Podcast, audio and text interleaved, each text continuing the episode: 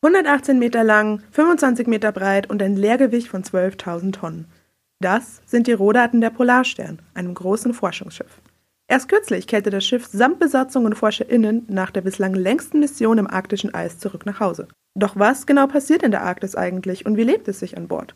Darüber habe ich mit Dr. Kirsten Schulz vom Alfred Wegener Institut gesprochen. Sie war Teil der Mosaik-Expedition und an Bord der Polarstern. Mein Name ist Stefanie Haas und ihr hört Neutron, den Wissenspodcast von M945. Seit der Veröffentlichung einer Studie Digitales Modell der Lunge. Dadurch kann der Auskühlungsprozess der Leiche Milliliter pro Kilogramm idealisiertes Körpergewicht. Ach, Fantastika. Ziel der Wissenschaftlerinnen und Wissenschaftler ist es, Neutron. Neues aus der Forschung.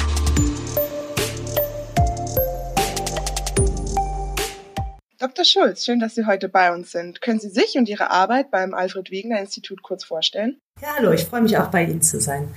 Mein Name ist Christian Schulz. Ich bin physikalische Ozeanografin am Alfred Wegener Institut. Das heißt, ich beschäftige mich mit dem Ozean und mit der Physik da drin, also die Temperatur und Salzgehalte des Ozeans und wie schnell sich der Ozean bewegt, also den Strömungen. Das klingt ja sehr spannend. Können Sie für unsere Zuhörer in zwei, drei Sätzen zusammenfassen, worum es jetzt in letzter Zeit in Ihrer Arbeit ging? Ja, das letzte Jahr war ich beschäftigt mit der Mosaikexpedition. So eine große Expedition erfordert natürlich sehr, sehr viel Vorbereitung. Das heißt, ich habe, bevor ich an Bord gegangen bin, ähm, sehr viel geholfen damit, die Instrumente dafür fertig zu machen, das Messprogramm zu koordinieren und uns auszudenken. Und dann bin ich Anfang Mai in Quarantäne gegangen. Wegen Corona mussten wir alle vorher zwei Wochen ins Hotel und bin dann Mitte Mai losgefahren mit dem Forschungsschiff Maria Esmerian, was uns zur Polarstern hingebracht hat. Die musste dafür kurz aus dem Eis rauskommen. Und dann sind wir mit der Polarstern wieder ins Eis reingefahren, zurück zu unserer Scholle, wo schon vorher gemessen wurde. Und dann haben wir mit unserem Messprogramm angefangen, indem wir Löcher ins Eis gebohrt haben, damit wir erstmal an den Ozean drankommen. Und da habe ich dann zusammen mit meinem Team aus drei weiteren Leuten für etwas mehr als zwei Monate den Ozean vermessen. Können Sie unseren Zuhörern kurz genauer erklären, weshalb Sie den Ozean vermessen haben? Der Ozean unter dem arktischen Eis ist zusammengesetzt aus verschiedenen Wassermassen und wir interessieren uns sehr dafür, wie sich diese Wassermassen dort verteilen. Und eine der wichtigsten ist das Wasser aus dem Atlantik, was in den arktischen Ozean reinfließt durch die Framstraße, das ist zwischen Spitzbergen und Grönland und durch die Barentssee. Und dieses atlantische Wasser ist sehr, sehr warm. Sehr warm in der Arktis heißt so um die fünf Grad am Anfang. Und das ist, wenn es in die Arktis reinfährt, noch sehr nah unter der Oberfläche. Das kann man in der Barentssee zum Beispiel sehr schön daran sehen, dass die auch im Winter sehr oft eisfrei ist. Einfach weil dieses warme Wasser an der Oberfläche verhindert, dass sich Eis bildet, beziehungsweise Eis, was da rein driftet, geschmolzen wird. So, und wenn dieses atlantische Wasser an der Oberfläche abgekühlt wurde, also seine Wärme abgegeben hat, entweder an die Atmosphäre oder in das Eis, das es damit geschmolzen hat, dann sinkt das runter in tiefere Schichten und ist dann isoliert von dem Eis. Es ist aber immer noch da, diese Wärme. Und diese Wärme im atlantischen Wasser, die im arktischen Ozean ist, die hat das Potenzial, das gesamte Eis auf einen Schlag zu schmelzen, ist glücklicherweise aber so tief unten, dass sie nicht nach oben gemischt werden kann. Und wir haben uns zum Beispiel angeschaut, wie groß ist denn die Vermischung, also die Umrührstärke des arktischen Ozeans und unter welchen Bedingungen ist die vielleicht so stark, dass sie doch mal so ein bisschen was von der Wärme des atlantischen Wassers nach oben bringen kann. Und im Hinblick auf den Klimawandel wird diese Frage immer dringender, denn das Eis, was auf dem arktischen Ozean ist, das ist eine Barriere gegen die Energie, die zum Beispiel vom Wind in den Ozean eingetragen werden kann und die dann Vermischungen, Turbulenz verursacht. Und wenn dieses Eis immer früher schmilzt und immer später sich bildet und insgesamt der, die Eisbedeckung des arktischen Ozeans zurückgeht, dann öffnet das Tür und Tor für die Energie, die aus der Atmosphäre in den Ozean reinkommt, erhöht die Vermischung und hat damit das Potenzial, dass vielleicht noch mehr von dieser Wärme, die in tiefen Schichten gefangen ist, nach oben an die Oberfläche kommt, was sich dann wieder negativ auf das Eis auswirkt. Und so hat man so einen, einen Feedback-Mechanismus, einen, einen negativen, der insgesamt aus weniger Eis noch weniger Eis machen könnte. Das ist natürlich auch eine sehr auf, ein sehr aufregendes Forschungsgebiet für Sie derzeit, da es ja auch sehr aktuell ist, wie Sie ja auch gerade eben schon gesagt haben, im Hinblick auf den Klimawandel. Sie haben auch selber vorhin schon erwähnt, dass Sie Teil des vierten Fahrtabschnittes der Mosaikmission waren. Wie kam es denn überhaupt dazu, dass Sie auf eine Expedition an Bord des Forschungsschiffes Polarstern aufbrachen? Ja, also die Wege in der Wissenschaft sind immer etwas verworren. Ich bin eigentlich von Haus aus äh, Küstenozeanografin gewesen. Also ich habe viel so in Flussmündungen, in der Ostsee, im Wattenmeer gearbeitet, wollte aber eigentlich schon immer Polarforschung machen, einfach weil es cool ist, weil es woanders ist, in Gegenden, wo man nicht so oft hinkommt und weil diese Prozesse dann natürlich auch ein bisschen spannender sind manchmal sogar als in der Ostsee, wobei die Ostsee wundervoll ist. Und dann habe ich mich beworben auf Stellen an Polarforschungsinstituten habe öfter mal Absagen gekriegt und irgendwann eine Zusage. Und die war dann am Alfred Wegener Institut für diese Stelle, die ich jetzt habe, wo ich seit April 2019 dran arbeite. Und darin enthalten war halt ähm, diese Mitfahrt, das Mitmachen bei der Mosaikexpedition. Das muss ja auch bestimmt eine sehr, sehr aufregende Zeit für Sie gewesen sein. Ich versuche mir auch gerade vorzustellen, wie das ist, so monatelang an Bord eines Eisbrechers zu sein und zu forschen, aber irgendwie klappt das natürlich nicht so richtig.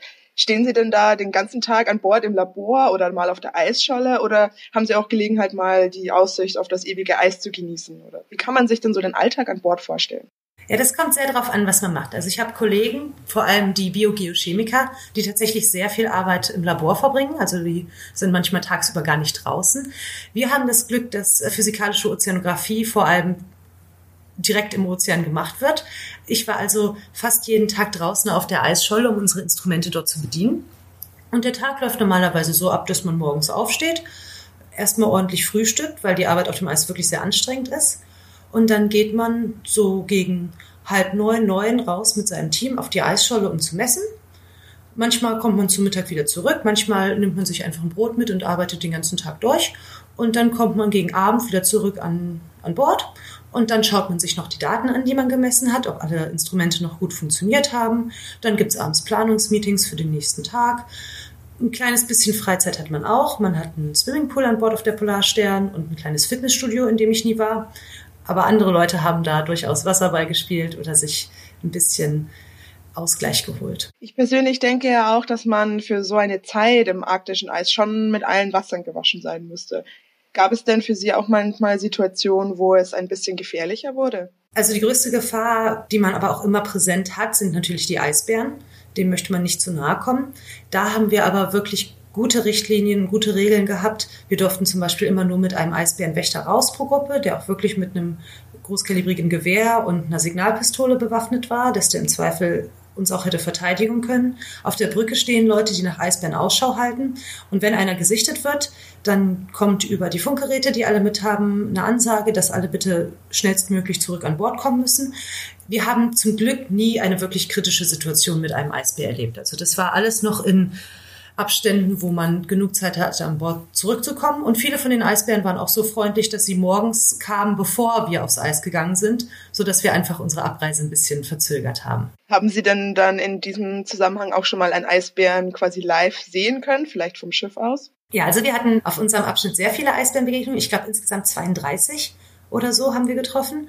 Und der allererste war gleich ganz nah am Bord. Da sind wir noch hochgefahren zu unserer Eisscholle und sind kurz mal stecken geblieben, weil der Eisdruck zu groß war und das Schiff gesagt hat, gut, wir warten jetzt mal einen Tag ab, weil wir kommen eh nicht gegen das Eis an. Wir warten, bis der Eisdruck nachlässt, bevor wir weiterfahren. Und genau an dem Abend kam eine Eisbärenmutti mit ihrem Eisbärenbaby vorbei und die waren wirklich bis auf vier, fünf Meter am Schiff dran. Sie kommen halt nicht aufs Schiff drauf, dafür ist die Bordwand zu hoch. Aber wir standen alle, war ja auch der erste Eisbär, wir standen alle an Deck, ganz, ganz leise, haben uns den Eisbär angeguckt und der Eisbär hat uns angeguckt und ist so ein paar Mal am Schiff dran vorbeigelaufen, wieder ein bisschen weg, wieder ein bisschen zurück. Und das war schon beeindruckend. Das kann ich mir vorstellen, so ein ja, majestätisches Tier auf Augenhöhe oder fast auf Augenhöhe ganz nah zu erleben, muss schon auch aufregend gewesen wo wir jetzt gerade auch beim Thema Eisbären waren und Sie ja vorhin auch mit Ihrer Arbeit im Zusammenhang mit dem Klimawandel gesprochen hatten, was wäre denn jetzt so für Sie der Wunsch für die Zukunft, was Sie dann auch mit Ihrer Arbeit vielleicht bewirken könnten? Gibt es etwas, wo Sie ein Ziel haben, wenn es jetzt um Klimawandel oder wenn Sie an die Eisbären denken, denen vielleicht die Eisschollen wegschmelzen in die Richtung? Gibt es da etwas, was Ihnen so in den Sinn kommt? Ja, also Mosaik war erstmal ganz wichtig, um das Klimasystem da oben in der Arktis überhaupt erstmal im Detail zu verstehen. So in unseren Breitengraden, ne, wir haben Wetterstationen, die rund um die Uhr Temperatur und Niederschlagsmengen messen. Hier ist alles accessible. Hier kann man überall hingehen und schauen, wie warm ist es, wie sind die Prozesse. Und das ist einfach in der Arktis noch nicht genug erforscht gewesen. Oder ist es jetzt immer noch nicht? Wir müssen die Daten ja erstmal auswerten. Aber einfach mal so eine lange Datenzeitserie zu haben mit den verschiedenen Disziplinen zusammen, also den Atmosphärenphysikern, den Eisleuten, den Ozeanleuten, um zu schauen, wie da die Sachen aufeinander wirken und wie sie sich gegenseitig beeinflussen. Das weiß man halt zum Teil einfach noch nicht, wie die Prozesse da ablaufen. Und wenn man was nicht versteht, dann kann man das auch nicht in Klimamodellen darstellen. Und die Arktis ist bis heute noch in den Klimamodellen einer der Orte, die die höchsten Unsicherheiten haben. Und diese Unsicherheiten müssen halt erstmal runtergebracht werden, damit die Modelle besser werden. Und dafür muss man die Prozesse verstehen. Und dafür war Mosaik wichtig. Und das war dann auch eben der größte Teil der Arbeit, den Sie und Ihre KollegInnen mit Mosaik geleistet haben, die Arktis besser zu verstehen. Genau, und da fängt jetzt halt erstmal jede Fachrichtung für sich an, ihre eigenen Daten erstmal zu sichten und dann auszuwerten. Und dann wird auch über die Fachdisziplin hinaus das alles zusammengebracht, was manchmal gar nicht so einfach ist, weil Wissenschaftler aus verschiedenen Fachrichtungen nicht immer die gleiche Sprache sprechen. Da muss man dann erstmal so ein bisschen sich gegenseitig übersetzen, dass man sich auch gegenseitig versteht. Und das wird aber noch bestimmt zehn Jahre dauern, bis da wirklich alle Ergebnisse da sind. Und wahrscheinlich tröpfeln dann immer noch welche hinterher. Also das ist eine riesengroße Datenmenge, die wir da gesammelt haben. Über 600 Wissenschaftler sind involviert. Und bis das alles ausgewertet ist, das dauert noch. Da kommt ja noch ein sehr großer Teil an Arbeit auf Sie und Ihre KollegInnen zu. Äh, aber da können wir uns auch sicherlich noch auf spannende Erkenntnisse von Ihnen freuen. Ja, auf jeden Fall. Ich freue mich auch schon, mit den Daten jetzt wirklich mal zu arbeiten, nachdem man sie alle da gesammelt hat. Und das ist ja nicht nur die Daten, die ich selber gesammelt habe. Das waren ja auch noch drei Fahrtabschnitte vor meinem und einer danach, die auch nochmal Daten mitgebracht haben.